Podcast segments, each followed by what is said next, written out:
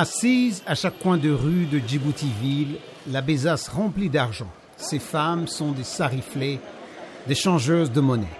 Elles ont sur elles tout type de devises, francs djiboutiens, bir éthiopiens, euros et dollars.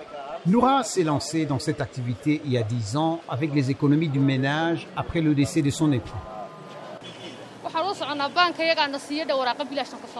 On est au courant des taux de change parce que notre banque nous donne cette feuille. C'est gratuit. C'est avec cette feuille qu'on connaît les taux de change. Le dollar, l'euro, le livre, le dollar canadien. Elles sont des dizaines à Djibouti à faire ce travail. Il permet à des femmes parfois analphabètes de gagner leur vie. À Djibouti, pays qui compte moins d'un million d'habitants, le taux d'alphabétisation des femmes est de 43%. Medina, l'une des changeuses de monnaie.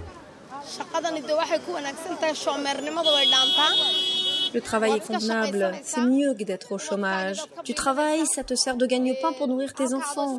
En étant assise ici, tu as une rentrée d'argent. Tu n'as pas besoin de mendier auprès de qui que ce soit. Tu travailles par tes propres moyens.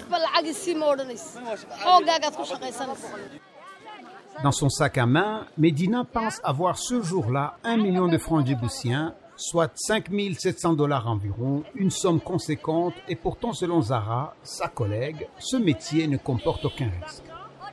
Celui qui vole de l'argent ne vient pas à nous. Ils ont peur. Nous ont beaucoup, n'est-ce pas? Il ne vient pas. Si moi seul, il va venir. Toujours travailler en groupe et s'entraider, c'est la clé du succès. Dans le quartier populaire de PK12, vous pouvez aussi retrouver ces agents de chambre. Ce quartier est connu pour avoir beaucoup d'Éthiopiens et le bir est monnaie courante.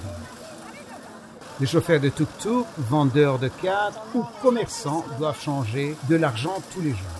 La banque la plus proche est trop loin. Les sariflés sont donc le moyen le plus rapide et le plus efficace. Faïza, une vendeuse de cartes. Dans 90% des cas, c'est mieux de faire le change avec elle plutôt que de changer à la banque. Elles cherchent un peu de gagne-pain pour aider leur famille et nous aident à avoir le change. L'économie informelle, c'est deux tiers de l'activité globale à Djibouti, un poids lourd de l'économie du pays, tenu en grande partie par ces femmes.